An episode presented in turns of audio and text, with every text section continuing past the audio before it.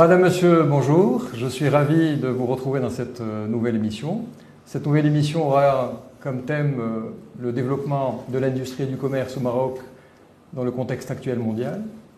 Alors, pour parler de ce thème très important, j'ai plaisir à recevoir Monsieur Riyad Mezour, ministre de euh, l'Industrie et du Commerce. Monsieur Mezour, bonjour, merci d'avoir répondu à notre invitation. Bonjour Ali, merci de m'avoir invité.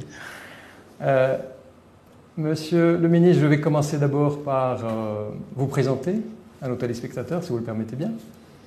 Donc, vous êtes lauréat de l'École polytechnique fédérale de, Zurich, n'est-ce pas? Euh, vous, avez été, euh, vous avez démarré votre carrière en tant qu'ingénieur en recherche et développement. Ensuite, vous avez fait du conseil en stratégie. Je ne vais pas citer les entreprises pour des raisons que vous pouvez imaginer. Euh, vous avez participé au développement commercial. Vous avez aussi géré plusieurs unités dans l'industrie, la distribution, les services et le commerce. Et après ces expériences dans le domaine du commerce et de l'industrie, vous avez intégré le conseil économique social et environnemental en tant que directeur de cabinet du président, euh, pour ensuite euh, intégrer le ministère du commerce et de l'industrie en tant que directeur de cabinet de l'ancien ministre euh, Moulay Hafid Alemi. Et aujourd'hui, vous êtes ministre de, ce département depuis la, votre nomination par le souverain en octobre 2021. Le 7 octobre, oui, effectivement. Et euh, je dois rappeler aussi que vous faites partie du. Euh, euh, vous êtes membre du comité exécutif de l'Alliance des économistes cyclaniens. Tout à fait. J'espère que je n'ai rien oublié. Enfin, j'ai parlé d'essentiel en tout cas. Je, en tout cas, les données sont correctes. Merci, c'est déjà pas mal. Alors, avant d'entamer ce débat, Monsieur le ministre, si vous le permettez, je voudrais mentionner un rapport élaboré par le Fonds monétaire international. Et qui, est paru en, avril 2002 et qui dresse un, tableau assez noir de l'économie mondiale. Euh, la guerre en Ukraine a, causé des, euh, des, dommages économiques, elle a contribué à un ralentissement euh, de la croissance mondiale, les prix des carburants qui augmentent, le niveau de vie de manière générale, les denrées alimentaires, les matières premières, etc. Ça touche tous les pays du monde et le Maroc n'est pas en reste. Si en 2021, le Maroc a fait, si euh, mes chiffres sont bons, une croissance de 7,4, me semble-t-il, mhm. Mhm. en 2022, et c'est ce que dit le rapport justement, la croissance mondiale sera autour de 3%, me semble-t-il, et le Maroc sera entre 1,5 et 1,7. Et, tout cela aura des conséquences, bien évidemment. Euh, sur les économies émergentes, comme le Maroc, mais sur les économies développées de manière générale. Alors, j'ai une première question pour vous, Monsieur le ministre. Euh, pendant la pandémie, euh, le Maroc a, connu une certaine résilience. Les Marocains ont découvert un Maroc euh, de création, un Maroc d'innovation, un Maroc d'adaptation, sous la conduite éclairée du souverain, bien évidemment. Et il y a eu cette résilience, comme j'ai dit. Avec cette guerre d'Ukraine, et peut-être même d'autres euh, crise éventuellement, est-ce que on est en mesure de dire qu'il y aura la même résilience? Non seulement il y aura la même résilience, mais à mon avis, et de ce que je vois et de ce que je sens sur euh, les différents mouvements, les différentes forces qui sont en train de se mettre en place dans notre pays, il y aura une émergence encore plus forte. C'est-à-dire aujourd'hui, on a émergé dans beaucoup de secteurs, et notamment dans le secteur industriel et commercial, encore plus fort qu'avant la pandémie. Euh, en termes d'emploi, en termes d'intérêt pour l'investissement productif, le Maroc est aujourd'hui dans une dynamique assez unique dans son histoire. Et euh, on a l'habitude de dire dans notre pays qu'on n'est jamais aussi bon que pendant les périodes de crise. Le Maroc et les Marocains, sous la conduite éclairée de Sa Majesté le Roi, comme vous l'avez dit, que Dieu l'assiste, l'ont prouvé pendant la période de pandémie d'une manière intense, avec euh, une mobilisation extraordinaire. Ils ont redécouvert la capacité de l'État, pas seulement au Maroc mais ailleurs, à pouvoir répondre euh, à, leurs besoins, la capacité du tissu commercial à pouvoir répondre à leurs besoins, la capacité du tissu industriel et à pouvoir répondre aux besoins de tous les Marocains, et la capacité des cerveaux marocains à pouvoir aussi apporter des solutions en situation de crise. Donc euh, oui, le Maroc s'en sortira probablement encore mieux On n'a jamais été aussi bon, et on le sait, chaque Marocain le sait, que quand on est dos au mur. Et là, on, a été souvent dos au mur, et euh, c'est quelque chose qui nous donne encore plus d'énergie, encore plus d'ambition.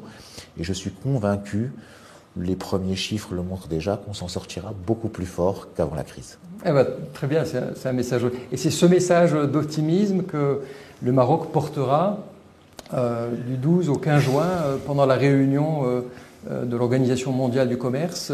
Est-ce que vous pensez que... Alors, il y, a, plusieurs choses pendant cette réunion. L'Organisation mondiale du commerce a été perturbée par ces crises mondiales, par ces guerres économiques depuis un moment. Alors, on a eu une mondialisation un peu effrénée. à laquelle le Maroc a adhéré parfois de manière très volontariste. Et aujourd'hui, ben, on se rend compte qu'il y a un petit peu de protectionnisme, des blocs qui se créent, des barrières non tarifaires qui se démultiplient, euh, une fluidité des marchandises avec une augmentation des prix du transport euh, sans précédent, et euh, des, des géographies qui se construisent et qui se déconstruisent au fur et à mesure des conflits et des intérêts économiques et parfois sectoriels. Et donc, le système multilatéral de gestion du commerce est fortement perturbée puisque sa crédibilité elle-même est remise en cause par beaucoup des participants à ce système multilatéral de gestion du commerce. Donc, l'un des principaux objectifs d'abord de cette conférence ministérielle, c'est de réfléchir au rôle du système multilatéral de gestion du commerce et de comment il peut se réinventer euh, dans la situation actuelle, dans la crispation actuelle, dans la transformation, une sorte de démondialisation partielle que nous vivons actuellement. Donc c'est une réflexion profonde qui, qui, qui, qui, va, qui va aboutir ou qui va commencer euh, pendant cette réunion. Et puis, il y a des choses à régler qui sont assez compliquées. Euh, et euh, au niveau des relations entre différents pays, au niveau de la fluidité des transactions, qu'il va falloir euh, traiter, soit en bilatéral, soit en multilatéral. Et ce sera l'occasion aussi, éventuellement, pour discuter de, de certains accords de libre-échange qu'a le Maroc avec certains pays membres de, de l'OMC Ce n'est pas, pas l'endroit. Le Maroc gère ses accords de libre-échange de manière souveraine, en respectant ses engagements et ses partenariats, mais euh, en étant de moins en moins le naïf de la mondialisation. Mmh. Donc on est aujourd'hui un pays qui gère plus ou moins bien ces relations-là, qui les équilibre, même si les échanges en facial ne sont pas toujours équilibrés, mais il y a une tendance pour les équilibrer. Ce qu'il faut savoir, c'est que l'attractivité de notre pays est construite sur ces accords de libre-échange aussi. Elle est construite sur une infrastructure, sur un positionnement géostratégique, sur une stabilité, sur un maintien des grands équilibres, mais aussi sur la capacité des gens qui investissent chez nous à pouvoir accéder à un ensemble de marchés porteurs. Mmh. Et donc ces accords de libre-échange sont un vecteur d'attractivité avant d'être un vecteur des échanges avec une photo prise à un moment précis. Et donc c'est extrêmement important que nous conservions cette accessibilité au marché. Après, bien évidemment, notre marché est un marché qui peut être intéressant pour beaucoup d'acteurs, très bien, et quand ils jouent, les, quand ils jouent les règles euh, avec des règles du jeu claires et qu'ils nous permettent la même accessibilité à leur marché, on essaye d'équilibrer, mais d'équilibrer dans le cadre d'un match sincère et, et avec des règles du jeu loyal. Quand il y a un petit peu de prédation, ou il y a un petit peu de, d'erreurs d'arbitrage, on sort les griffes. On, on, essaie de les corriger et puis on le fait. Ça se fait très très bien. On sort les griffes et puis après on se reparle. Euh, ça, il ne vous a pas échappé qu'on a eu des échanges assez musclés il y a deux ans avec la Turquie. Aujourd'hui, mmh. les choses sont en train de se remettre en place de manière naturelle, même si le déficit se creuse avec la Turquie, mais les choses se remettent en place de manière naturelle avec des investissements turcs qui sont en train euh, de s'installer de manière de plus en plus importante au Maroc, avec les, les industriels turcs qui découvrent la compétitivité du Maroc et l'intérêt de s'installer dans notre pays. Et donc, à partir du moment où on est dans des relations saines, le Maroc est un pays naturellement ouvert et construit son développement et son attractivité sur cette ouverture. Eh d'ailleurs, euh, je parle sous votre contrôle, mais j'ai vu des chiffres dernièrement sur l'attractivité. Je crois qu'on est le second pays en termes d'attractivité en Afrique, me semble-t-il. On est le second. Après, l'Égypte. Après l'Égypte, c'est pas ce que je vois. Hmm. Quand je suis en compétition avec l'Égypte sur un projet, en général, euh, je, si je le veux, je l'obtiens, et malgré des incitations et des encouragements beaucoup moins importants. Le deal making? Que, au-delà du deal making, il y a, d'abord euh, la première des choses, peut pas ne pas la reconnaître au Maroc, c'est cette stabilité, cette sécurité et l'attractivité, ne serait-ce que pour y venir, qui est, euh, qui est évidente. Ensuite, il y a la productivité, la capacité des ressources humaines, etc. Au, Maroc, elle est, euh, même si les salaires sont plus élevés qu'en Égypte, la productivité est extrêmement intéressante et la qualité de la ressource humaine sur l'industrie est euh, beaucoup plus intéressante. Ensuite, il y a cette ouverture, de, cette, cette infrastructure logistique que, que nous offre d'abord le port de Tangemed, avec cet accès au monde que l'Égypte n'a pas aujourd'hui. Elle hmm. est un peu concentrée sur un marché assez spécifique. On a vu le classement, je vous interromps, pardon, le classement du port on est à l'échelle mondiale, euh, sixième, me semble-t-il, sixième en, termes d'efficacité, mais si on le met en termes de volume euh, avec les ports européens, parmi les ports européens, c'est le cinquième. Sur la Méditerranée, c'est le premier. On est aujourd'hui, euh, avec Tangemed, franchement... On a un bon cheval de bataille. Voilà, extrêmement bien outillé pour aller conquérir le monde, pour faire simple. Donc on a ça, on a bien évidemment un potentiel d'énergie renouvelable unique, on a, je le répète et je réinsiste, des cerveaux, des Marocains qui sont de mieux en mieux formés, de plus en plus inventifs et de plus en plus efficaces pour piloter des opérations, que ce soit en tant que cadre moyen ou en tant que technicien et ingénieur. On nous les a arrachés aujourd'hui, on est en train de les valoriser sur place. Franchement, Aujourd'hui, vu la situation et vu le contexte mondial, je pense qu'on en parlera plus tard, on est en très très bonne posture en termes d'attractivité dans la région et dans ce tiers de globe Europe-Afrique et même dans le monde. Eh bien, tant mieux, tant mieux. Monsieur le ministre, euh, j'aime bien l'histoire et, c'est toujours euh, bien de rappeler les histoires à succès. Et, j'ai envie, euh, si vous le permettez, on a deux, trois secteurs pour lesquels on est connu de par le monde le secteur de l'aéronautique, le secteur de l'automobile et aussi les énergies renouvelables. Je vais citer les autres secteurs, sinon ils vont se fâcher, bien évidemment. Euh, euh, pouvez-vous nous parler, Monsieur le Ministre, de euh, l'historique de ces histoires? Comment on en est arrivé là? Comment ça a commencé? Qu'est-ce que le Maroc a fait pour qu'on se retrouve aujourd'hui à ce niveau de développement dans ces secteurs et pour aussi peut-être donner à réfléchir à d'autres secteurs, d'autres écosystèmes pour émerger? Alors, l'histoire de l'industrie marocaine est, ancienne et très profonde. Si on reparle de l'aéronautique, on ne va pas remonter à l'aéropostale. Ça, ça, a commencé à ce moment-là. Pour l'automobile, ça a commencé dans la fin des années 50, dès le début de l'indépendance.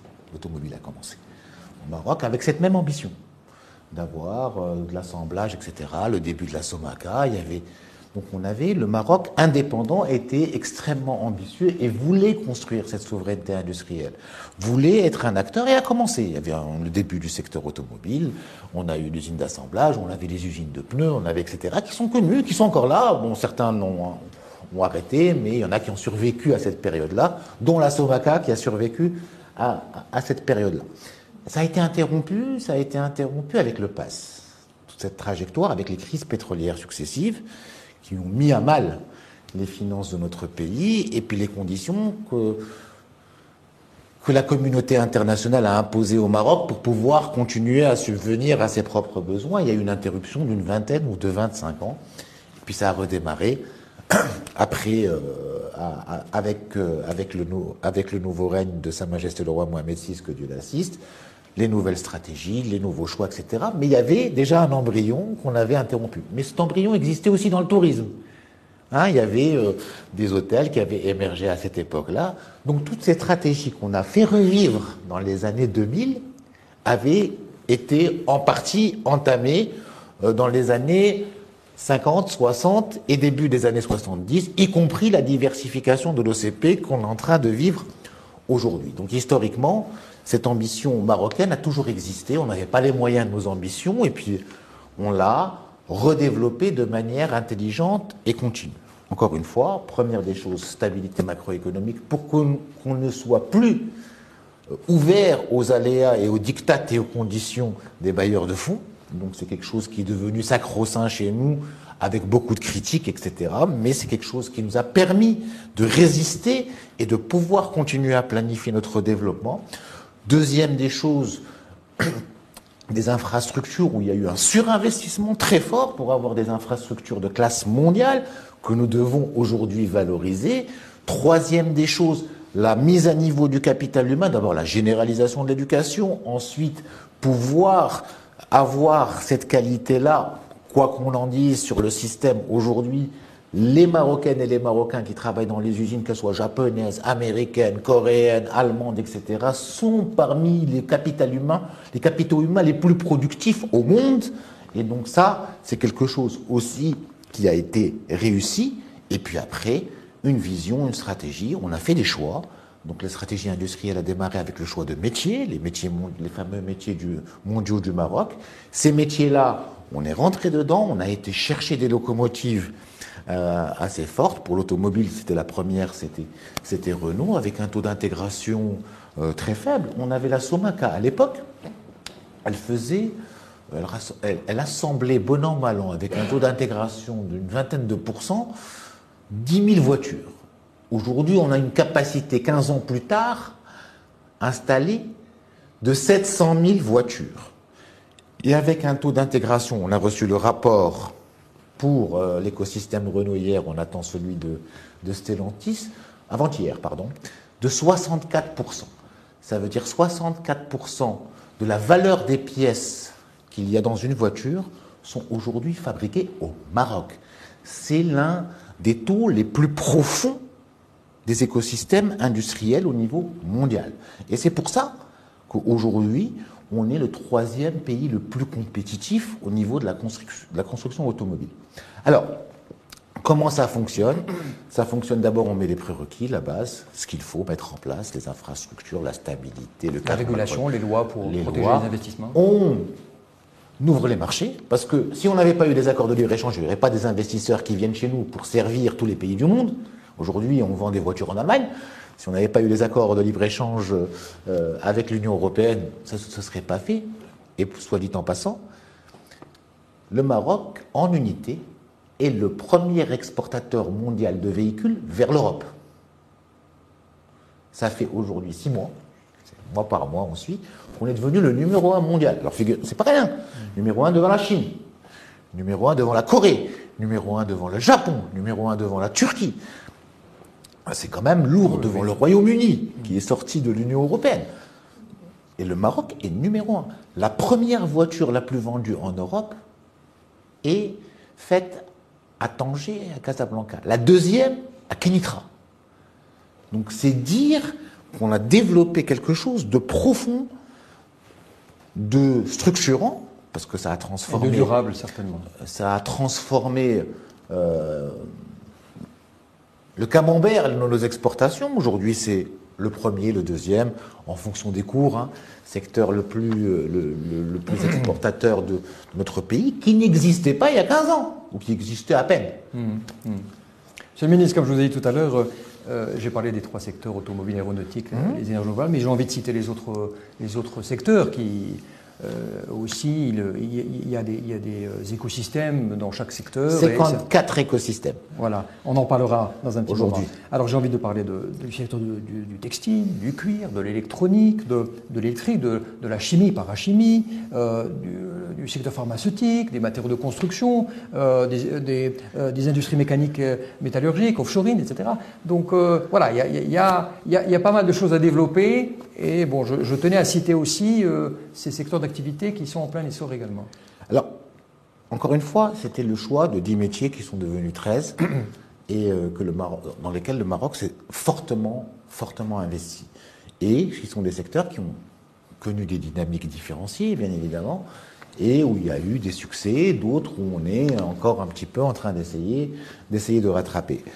Mais sincèrement, aujourd'hui, sur les paris que le Maroc a fait, je pense que ce sont des paris gagnants et euh, on retrouve une certaine dynamique et, et surtout aussi et surtout une réponse à un besoin en matière de création de valeur, de création d'emplois, peut-être pas autant que le Maroc en a besoin. C'est vrai que l'industrie ne peut pas créer tous les emplois qu'il y a à créer. C'est vrai qu'il y a un débat aussi sur les emplois créés, créés par l'industrie. Mais en tout cas, il y a une dynamique, il y a une transformation qui est visible à tout point de vue qui a eu lieu durant ces 15 dernières années en matière de transformation industrielle. Très bien.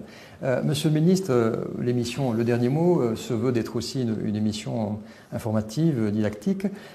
Pouvez-vous nous donner un peu l'explication, le pourquoi du comment, le fonctionnement d'un écosystème? Alors c'est très simple, c'est tout bête.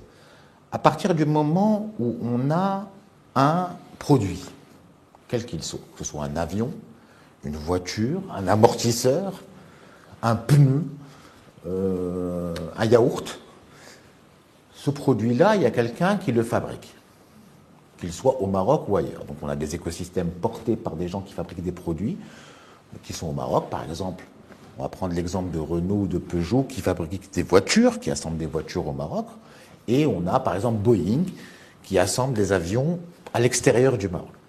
Ces gens-là, on est en train de leur dire qu'est-ce que vous avez comme ingrédient, qu'est-ce que vous mettez comme produit ensemble pour faire ces fameux avions, ces fameuses voitures? qui font un pneu, un amortisseur, un frein, un câble, un siège, etc. C'est ce qu'on appelle la fragmentation industrielle Exactement. Et à partir de là, on regarde qu'est-ce qu'on peut fabriquer ici. Qui c'est qui les fabrique? Et on amène les fournisseurs qui, au fur et à mesure, et on essaye de les inciter pour pouvoir s'intégrer dans ce produit-là. Et c'est ce qu'on appelle un écosystème. L'écosystème de cette voiture-là, ou de ce fabricant de voiture, est composé des fournisseurs qui alimentent cette voiture et des fournisseurs, des fournisseurs qui alimentent cette voiture, parce qu'à partir du moment où on va faire un siège, par exemple, il faut celui qui fait la, il y a celui qui fait la structure de siège, il y a celui qui fait le tissu, il y a celui qui fait la quoi, etc. Et tout ça, c'est un écosystème. Et au fur et à mesure, quand ça prend une certaine taille et une certaine ampleur, une certaine ampleur, on le constitue, on le constitue encore en nouvel écosystème derrière pour pouvoir lui donner le soutien, l'accompagnement, la formation, toute l'aide de laquelle il peut avoir besoin pour pouvoir émerger. D'accord. Mais l'idée initiale, est-ce qu'elle vient du secteur privé lui-même? Ou est-ce que c'est le, les ministères ou est-ce que ça dépend des cas? C'est d'abord c'est un concept qui est largement connu, un concept d'écosystème, ça existe dans toutes les organisations, y compris naturelles, et c'est comme ça qu'on les identifie. Ensuite, effectivement, c'est une approche que la stratégie, notamment le plan d'accélération industrielle, a adopté pour pouvoir accompagner des ensembles cohérents qui ont des relations d'intégration euh, entre, entre, entre les composants de ces écosystèmes et qui leur permettent de grandir et d'attirer et d'intégrer d'autres euh, euh, d'autres ingrédients qui créent de la valeur et de l'emploi. D'ailleurs, cette notion fait partie, j'ai parlé tout à l'heure du rapport du, FMI, il a fait le constat, mais il a aussi fait des recommandations. Et parmi les recommandations, justement, c'était une, réflexion allant dans ce sens. monsieur le ministre, en parlant des écosystèmes et des secteurs euh, dont on vient de parler, est-ce qu'on peut voir émerger d'autres secteurs, d'autres écosystèmes? Je pense notamment à euh, euh, l'intelligence artificielle et ce qui va avec pour sortir avec des, des, des choses qui sont commercialisables dans la vie pratique. Est-ce qu'on peut penser, Monsieur le ministre, imaginer un jour un robot intégré à 100% euh, marocain. Est-ce que Morocotech, hein, la dernière initiative lancée, est-ce qu'elle va dans ce sens? Alors des robots marocains, il y en a. Et il y en a, il y en a pléthore. Il y en a même qui sont en fonctionnement, il y en a qui sont commercialisés et distribués euh, et qui travaillent à l'échelle mondiale. Je vais vous donner un exemple qui est le robot Hercule. Et c'est une anecdote assez intéressante. Quand euh, un des constructeurs est venu s'installer au Maroc, il n'a pas voulu trop robotiser parce qu'au départ, c'était basé sur le coût de la main-d'œuvre. Et nos ingénieurs n'étaient pas contents et se disaient bon, écoutez, euh, les ingénieurs marocains, pourquoi ces gens-là l'ont ailleurs euh, et euh, nous, on l'a pas Et donc, ils ont fait leur propre robot. Et le robot qu'ils avaient, l'autre qui était dans les autres usines, était un robot japonais qui un peu livrait les pièces dans les chaînes de manière automatique, etc. Ils ont fait leur propre robot qui est trois fois moins cher que le robot japonais et qui est aujourd'hui en train d'être installé dans toutes les usines. C'est juste pour vous donner un exemple de la créativité. Donc la créativité de nos ingénieurs est sans limite et des robots marocains existent et sont installés sans qu'on s'en rende forcément compte un peu partout. C'est vrai qu'ils sont développés pour le compte de tiers, ce ne sont pas encore des marques à nous, comme beaucoup de choses que nous produisons, c'est une évolution euh, que nous devons faire un jour ou l'autre. On n'est pas prêt à la faire sur tous les secteurs, mais c'est une évolution que nous devons faire un jour ou l'autre. Maintenant, l'intelligence artificielle, comme vous le savez, il y a différents, euh, euh, différents façons d'aborder l'intelligence. L'intelligence artificielle, c'est d'abord des mathématiques, des algorithmes, euh, un peu sophistiqués, c'est de l'auto-apprenant aussi, en utilisant les algorithmes étant les neurones de, de cette intelligence-là qui leur permettent d'évoluer, etc. Donc les Marocains participent à ces efforts qui sont souvent des efforts collectifs et des efforts ouverts euh, dans, dans, dans, plusieurs plateformes et dans plusieurs pays. Mais au-delà de ça, l'intelligence artificielle est partout dans notre vie aujourd'hui. Elle est dans nos téléphones, elle est dans notre vie de tous les jours. Les Marocains sont des consommateurs sans savoir d'intelligence artificielle au quotidien. Ça fait partie de leur programme d'éducation à tous les niveaux. C'est même, ça va même être intégré dans les cycles primaires et secondaires. Ah oui, je pensais que vous parliez des formations universitaires, parce qu'il y a déjà des formations universitaires. Oui, ça va même être intégré dans les cycles primaires euh, et, secondaires. Notre industrie est une industrie à certains égards euh, qu'on peut considérer comme un tissu industriel parmi les plus évolués au niveau 4.0 parce qu'elle est récente tout simplement mmh. et il utilise des machines qui sont ou des robots qui sont aujourd'hui doté de ce type de mécanisme auto-apprenant. Donc, on n'est pas encore au niveau euh, de certains pays qui sont en train de révolutionner le monde, mais tout notre enjeu, notre pari, est de passer de consommateur de cette intelligence artificielle à créateur. À créateur. Pas, pas forcément, et à de consommateurs d'abord. On est en train de devenir des développeurs, mais des développeurs basiques mhm. de cette intelligence artificielle. Et maintenant, il va falloir qu'on voit comment on peut utiliser cette intelligence artificielle pour proposer des solutions au monde. Mhm. Alors, justement, moi, Monsieur le ministre, moi je suis d'une génération qui, vient avec une petite frustration de, ne pas avoir vu dès les, années 90 des constructeurs informatiques de renom, je ne vais pas citer les noms, euh, ne pas s'installer au Maroc Pourquoi il n'y a jamais eu euh, d'usines, de constructeurs qu'on connaît, d'ordinateurs, etc.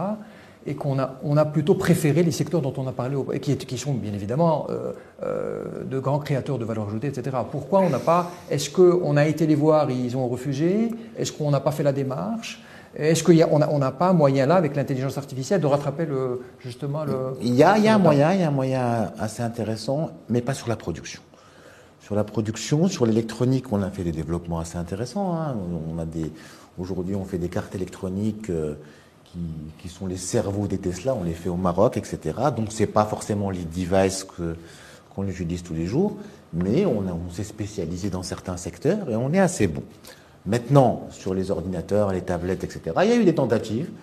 On n'était à l'époque pas forcément compétitif. On n'a pas forcément le même accès à la matière première. On sait très bien où sont concentrées la fabrication de wafers et de micro et de microchips, et ça demande des investissements extrêmement lourds hein, pour faire, euh, pour développer ce genre de choses. On a choisi de se positionner sur des secteurs où les investissements étaient plus en rapport avec ce que nous pouvions faire, et sur de l'intelligence et de la transformation de l'intelligence où c'était moins capitalistique et ça avait un rendement beaucoup plus rapide et beaucoup plus important. Ce sont les choix qu'on a fait aujourd'hui. Ça ne veut pas dire qu'on ne rentrera pas un peu plus en profondeur sur certains sujets. On est en train de le faire. C'est l'un des enjeux de notre compétitivité au niveau, par exemple, automobile et aéronautique. L'un des enjeux est l'enjeu électronique. Il y a plusieurs segments de valeur euh, que nous allons un peu creuser. Pas forcément celui de, de l'assemblage de devices, mais c'est à l'ordre du jour et on a quelques projets d'investissement qu'on est en train de regarder qui peuvent correspondre aux besoins du Maroc, du continent et pourquoi pas de nos pays, qui, des pays qui achètent nos produits. Eh ben, tant mieux. Euh, Monsieur le ministre, je voudrais euh, revenir, euh, vous l'avez cité tout à l'heure, sur le plan d'accélération industrielle 2014-2020. Mhm. Il a peut-être pris une autre forme après 2020. Est-ce que vous pouvez nous donner un petit bilan et, et, nous dire comment ce plan évolue avec ces dix axes stratégiques? Alors ce plan, avait fait un pari très simple. D'abord, c'était le premier pari de créer 500 000 emplois. Pas forcément net, mais de contribuer à la création de 500 000 emplois. Ce pari a été tenu euh, au, niveau, au niveau de cette création-là. Il a fait le pari de, deuxième objectif, d'augmenter la valeur ajoutée de l'industrie à un certain niveau. Ce pari n'a pas été tenu, mais fort heureusement, parce que ça veut dire que d'autres secteurs ont aussi évolué, ce qui fait que l'industrie a évolué, mais elle a maintenu grosso modo la même part dans la création de valeur dans notre pays, et tant mieux. Et elle a fait le pari d'équilibrer la balance commerciale, ce qui était un pari assez hasardeux. Ce pari était hasardeux parce que l'industrie est une industrie de transformation, parce que l'énergie, on l'a pas forcément, l'a pas forcément chez nous, et parce que cette industrie était encore, et l'est toujours encore plus, en train de progresser et d'évoluer. Donc il fallait apporter euh, beaucoup de biens, d'équipements pour pouvoir la faire encore grossir. Donc grosso modo, sur les paris qui ont été faits, gros succès sur l'emploi qui est l'enjeu, principal, même s'il y a un débat, même s'il y a eu beaucoup de débats dessus, mais il y a des, faits qui sont avérés et qu'on peut prouver euh, emploi par emploi. Et aujourd'hui, un positionnement quand même du Maroc en tant que base industrielle qui n'était pas reconnue avant le PAI, qui est aujourd'hui reconnu dans le monde entier et qui bip sur tous les radars en tant que plateforme industrielle de référence dans certains secteurs. On ne parlait pas du Maroc comme d'un pays industriel avant que le PAI n'ait été bouclé.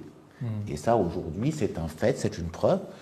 Ne serait-ce que ça peut démontrer que ce plan d'accélération industrielle a réussi, puisque aujourd'hui, le Maroc est considéré dans le monde par l'ensemble des opérateurs qui comptent dans ce secteur, par l'ensemble des bailleurs de fonds, FMI, machin, etc., qui évaluent notre pays comme un pays qui a une base industrielle. Ce qui n'était pas le cas il y a dix ans. Mmh. Donc, en termes d'image, au-delà de ça, en termes d'image, ça a complètement transformé le pays. En termes de capacité à produire, ça a transformé le pays. S'il n'y avait pas eu cette base industrielle, on n'aurait peut-être pas eu les ressources pour répondre à nos besoins comme on y a répondu pendant, la crise? Donc franchement, émergence, le pacte, PAI et aujourd'hui plan de relance industrielle, une belle continuité de stratégie industrielle, bien pensée, une continuité qui a été assuré et piloté par le souverain, ça, c'est aujourd'hui un acquis de notre pays qui n'a pas de prix. N'a pas de prix. On bip sur tous les radars, on attire des investisseurs du monde entier. Vous avez vu en termes d'IDE, ça s'est inversé. Il y avait 30% qui étaient, qui étaient mobilisés pour le tourisme, 15% pour l'industrie. On a complètement inversé ça en 10 ans. C'est 15% pour, le, pour, pour l'immobilier et 30% pour l'industrie. Donc, il y a eu une transformation au niveau des investissements IDE, au niveau des investissements du capital marocain, qu'on est en train de voir aujourd'hui arriver en masse vers l'industrie, au niveau de, des aspirations même des Marocains aujourd'hui en termes de formation, d'orientation, ils s'orientent de plus en plus dans l'industrie, au niveau de la fierté. On ne parlait pas du Made in Morocco de la même manière que nous parlons aujourd'hui. Aujourd'hui, tous les Marocains parlent du Made in Morocco.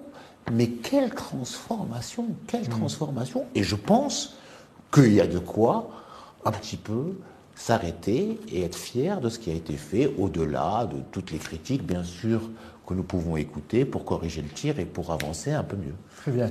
Alors, parmi les, dix axes stratégiques de, ce PAI, de, ce plan d'accélération industrielle, je voudrais que vous nous parliez de deux axes, si vous le permettez, Monsieur le ministre. Le, premier, euh, c'est celui de l'accompagnement de l'informel mmh. vers euh, le, formel.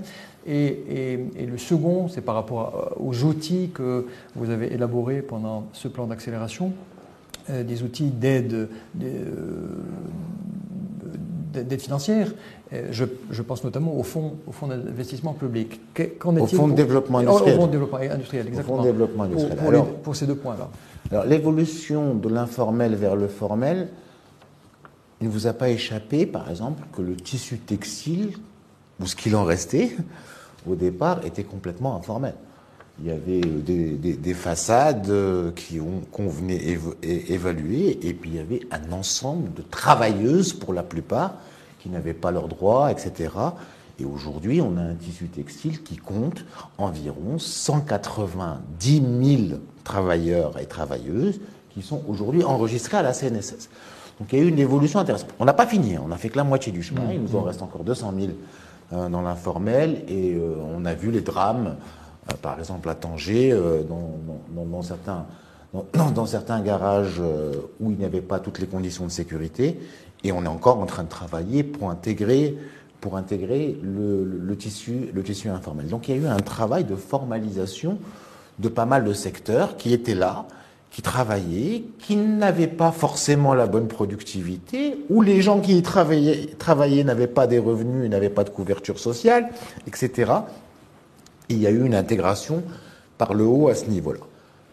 Le travail d'intégration de l'informel est un travail continu et euh, plus on fait évoluer les écosystèmes, plus on les intègre dans le système international où il y a de la qualité, du suivi, de la création de valeur et du partage de valeur, plus on peut euh, intégrer l'informel et bien évidemment pas seulement l'informel mais aussi les jeunes, euh, les jeunes marocains qui sont à la recherche d'emploi et c'est ça la grosse bataille. Ensuite, sur le fonds de développement industriel. Le fonds de développement industriel, c'était un fonds qui était doté de 21 milliards de dirhams pour euh, réaliser cette stratégie. Une grosse partie a été engagée dans le cadre de conventions pour faire les infrastructures, pour accompagner la création ou l'aménagement de zones industrielles, pour accompagner les projets industriels eux-mêmes. Dans le cadre de partenariats publics-privés, c'est ça? Dans le cadre de... Alors il y a eu beaucoup d'aménageurs, par exemple euh, par exemple, public. Au départ, il y avait euh, MedZ, il y avait TFZ, euh, il y avait l'Ormran. Et puis aujourd'hui, on rentre dans des partenariats publics-privés avec des investisseurs privés qui développent. Preuve, s'il en est, que le secteur est devenu attractif, dynamique, y compris pour les investisseurs privés, euh, pour l'aménagement de zones industrielles. Donc il y a eu, d'abord, on, devait mettre à disposition de ces investisseurs ce qui était un petit peu décrié au niveau du Maroc du foncier industriel abordable. Et on devait regrouper ces opérateurs industriels. Pourquoi? Parce qu'il fallait les regrouper pour pouvoir qu'ils aient une logistique adaptée. Il fallait les regrouper pour qu'ils aient de l'énergie. Il fallait les regrouper pour qu'il y ait le traitement des eaux, pour qu'ils ne polluent pas, etc., etc. Et pour qu'il y ait des services partagés, pour qu'ils puissent travailler entre eux et partager la maintenance euh, un savoir-faire, se livrer eux-mêmes dans le cadre d'écosystèmes. Il y a eu euh, des zones dédiées à l'automobile, etc., des zones dédiées à l'aéronautique. Mm. Et donc, ça a permis de créer de la valeur et ça a permis de faire émerger, et ça a contribué à faire émerger ce secteur. Ensuite, il y avait des projets à amener. Alors un écosystème, un écosystème, c'est des contrats aussi parfois d'écosystèmes avec des locomotives. On en a parlé et on leur dit, nous, on va aller ensemble, vous, vous avez besoin de ce, de ce fournisseur, on va aller, il n'est pas là, on va aller ensemble le chercher, on va lui donner des conditions préférentielles pour qu'il vienne. Et euh, comme il est installé ailleurs, on va dire, vous allez venir vous installer, livrer cette locomotive en lui faisant économiser 5, 10, 15% des coûts. Et le Maroc va accompagner pour que euh, ce, cette locomotive soit plus compétitive, mais que vous, vous gagniez des parts de marché et que vous puissiez être compétitif non seulement pour la livrer à partir du Maroc, mais aussi pour livrer le reste du monde en vous installant au Maroc. Et c'est comme ça qu'on construit les fameux écosystèmes. Donc il y a eu des soutiens, des primes aux investisseurs, projet par projet, négociés de manière très précise, et des primes qui ont été payées a posteriori. Et qui sont payées a posteriori. Ça veut dire qu'on s'engage sur des conventions d'investissement et on leur dit, voilà, vous, vous vous engagez à créer 1000 emplois, à investir 200 euh, millions de dirhams pour faire votre usine, et puis voilà, nous on s'engage à payer, à vous donner 10% de ces investissements, ça veut dire 10 millions de dirhams sur les 100 millions de dirhams que vous investissez, et on va vous débloquer 2 millions quand vous aurez fait 30%, 6 millions quand vous aurez fait 70%, et le reste quand vous aurez euh, recruté les 100 personnes que vous avez promis de recruter. D'accord. Euh, Monsieur Nini, je ne sais pas si vous êtes concerné directement par cela, mais je voudrais, le Maroc a brillé de, de mille feux à, l'exposition de mhm. Dubaï, un pavillon parfaitement conçu, des stands aussi bien réfléchis, un parcours aussi bien, bien étudié, des, conférences et des, des, débats pour le networking bien ciblés, etc. Est-ce qu'on peut faire d'ores et déjà un premier bilan, sachant, sachant que c'était pendant le, euh, cette exposition que le Maroc a lancé la marque Morocco Now? Est-ce qu'on a déjà un premier feedback et, la question suivante, permettez-moi, quelle est la suite à donner à, cette participation remarquée et remarquable à, l'expo de, Dubaï? D'abord, euh, Sa Majesté m'a honoré en me faisant présider la délégation ministérielle qui a inauguré le pavillon, euh, du Maroc à l'expo, de Dubaï et j'en suis très fier. Ensuite, vous l'avez, vous l'avez dit, c'était un, pavillon sans prétention, mais qui nous représentait bien avec cette simplicité, cette efficacité et surtout cette profondeur et cette histoire qui était montrée au monde euh, sans aucune prétention. Et c'est ce qui a permis euh, à ce pavillon d'avoir une certaine attractivité parce qu'on y retrouvait la convivialité marocaine, on y retrouvait la technicité marocaine et la profondeur de notre civilisation. Alors c'est un concept euh, sur lequel on travaille depuis quelques années déjà et qui a été lancé à cette occasion au moment où, le monde euh, se rencontrait, à Dubaï, qui est une plateforme d'investissement assez intéressante et qui organisait un événement mondial. Et c'était le moment de la lancer. Morocco Now bouge. Morocco Now, c'est nous tous. Et c'est le message que nous adressons aux investisseurs en leur disant c'est le moment ou jamais. Et c'est vrai que le Maroc n'a jamais été aussi attractif qu'aujourd'hui.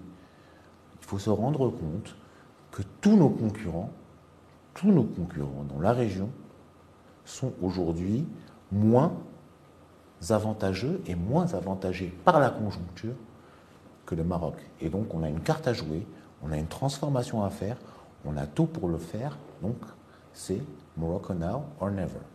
D'accord. Euh, monsieur le ministre, lorsqu'on parle de, progrès euh, et de développement industriel, on l'associe en général au développement technologique. Mhm. Le développement technologique, il faut en face avoir euh, les idées, n'est-ce pas, la bonne gouvernance, les ressources financières, mais aussi, aussi les ressources humaines, les ingénieurs qui vont créer cette technologie. Euh, ma question, Monsieur le Ministre, est-ce que, vous l'avez abordé tout à l'heure, est-ce qu'on produit des ingénieurs en nombre Ils sont bien formés, vous l'avez dit. Est-ce qu'ils sont euh, satisfaits de leurs conditions financières? Est-ce qu'on arrive, parce que euh, très souvent on a ce problématique de fuite des cerveaux, etc. Est-ce qu'on est dans la logique aujourd'hui de faire du nombre, de continuer, sinon améliorer la qualité, d'améliorer la situation financière et les conditions de travail pour que ces ingénieurs restent chez nous? Alors, on n'en fait jamais assez pour le capital humain. Jamais et nulle part. On n'en fait jamais assez, on peut toujours faire mieux. Et donc, bien évidemment, ma réponse est on peut encore mieux faire et elle sera toujours la même, quel que soit le niveau qu'on ait atteint.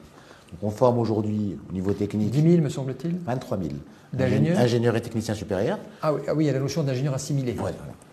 On forme 23 000 par an qui répondent parfaitement à nos besoins et euh, on est en train, peut-être qu'on est l'un des seuls pays au monde à avoir complètement ouvert son système d'enseignement supérieur technique au secteur privé et aux investisseurs.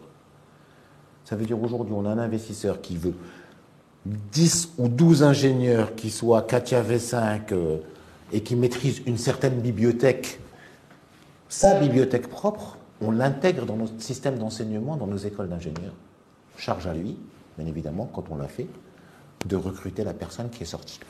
Donc on a signé une convention avec l'enseignement supérieur sur 100 000 ingénieurs pendant ce mandat, avec bien évidemment l'intégration de soft skills, l'intégration de certaines choses qui leur permettent de s'adapter, leur formation basique, mais la possibilité d'ouvrir 10 à 20% de leur cursus de formation aux besoins de leurs futurs employeurs.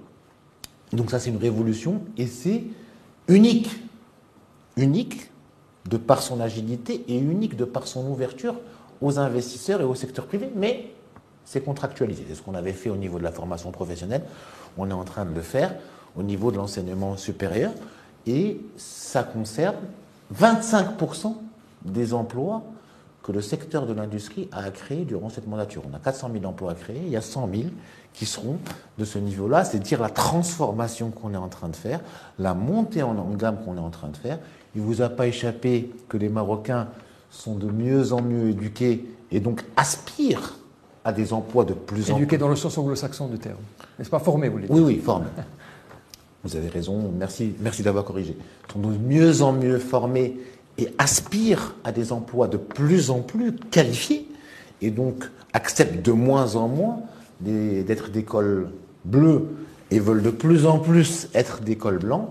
Et nous devons travailler d'abord pour faire monter en gamme la valeur ajoutée que nous produisons au Maroc, c'est ce que nous faisons, et nous ne pouvons la faire monter en gamme que si nous avons les, le, le, le capital humain qui répondent aux besoins de ceux qui investissent ou de ceux qui veulent monter en gamme chez nous. Donc c'est une montée en gamme parallèle qu'on est en train de faire.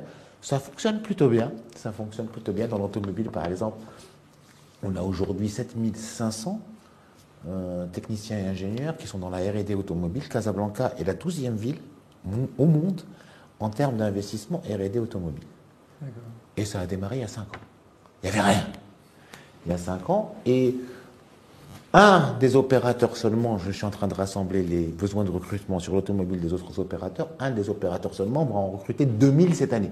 Donc c'est dire que c'est en train de boomer et c'est en train et c'est en train de prendre. Les gens commencent à comprendre la valeur et la qualité technique de la, du capital humain marocain. On est, euh, on va dire, on a eu de la chance de ne pas avoir réformé trop vite notre système d'éducation, qui est resté très lourd en mathématiques très lourd, et c'est une compétence qui est devenue rare. Parce que beaucoup de systèmes évolués ont réduit, ont allégé ces programmes-là.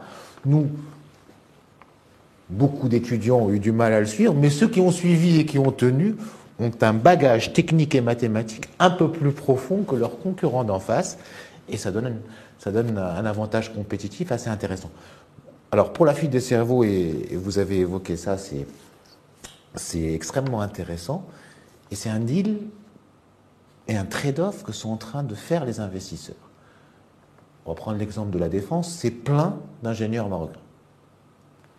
Les, bâtiments de la défense sont remplis, il doit y avoir 30 40, Paris. il doit y avoir 30 ou 40% d'ingénieurs marocains et ils venaient les prendre à l'appel avant des promotions entières et les emmener là-bas. Mais in fine, ils prennent un ingénieur ici sorti d'école, qui a 23, 24 ans. Il l'emmène à Paris. Il lui donne 1800 euros bruts. Il lui reste 1500 euros dans la poche. Il va aller louer à 800 euros à une heure de son boulot un petit studio tout sombre et il va mettre une heure pour arriver. Il va être malheureux et il va pas vivre de manière correcte. Il va payer 1500 euros de charges. Et puis, euh, le loyer de la défense, on ne compte même pas combien ça coûte. Donc, ça va lui coûter 4500 à 5000 euros d'avoir cet ingénieur chez lui à Paris. Il l'a à Casanirchor ou ailleurs à Casablanca. Il va lui donner 12, 13, 14 000 dirhams, la même personne. Elle va pouvoir habiter dans un trois pièces, elle va pouvoir avoir une voiture et commencer à démarrer une famille à 23 ans. il sera plus heureux parce qu'il sera... Il fera la même chose. Et ça coûtera à l'entreprise qui l'emploie 40 à 50% de coûts en moins. Donc tout le monde est gagnant à les garder ici. C'est ce qu'on a réussi pour l'automobile, c'est ce qu'on est en train de réussir pour l'ITO. Les jeunes ingénieurs marocains sont heureux.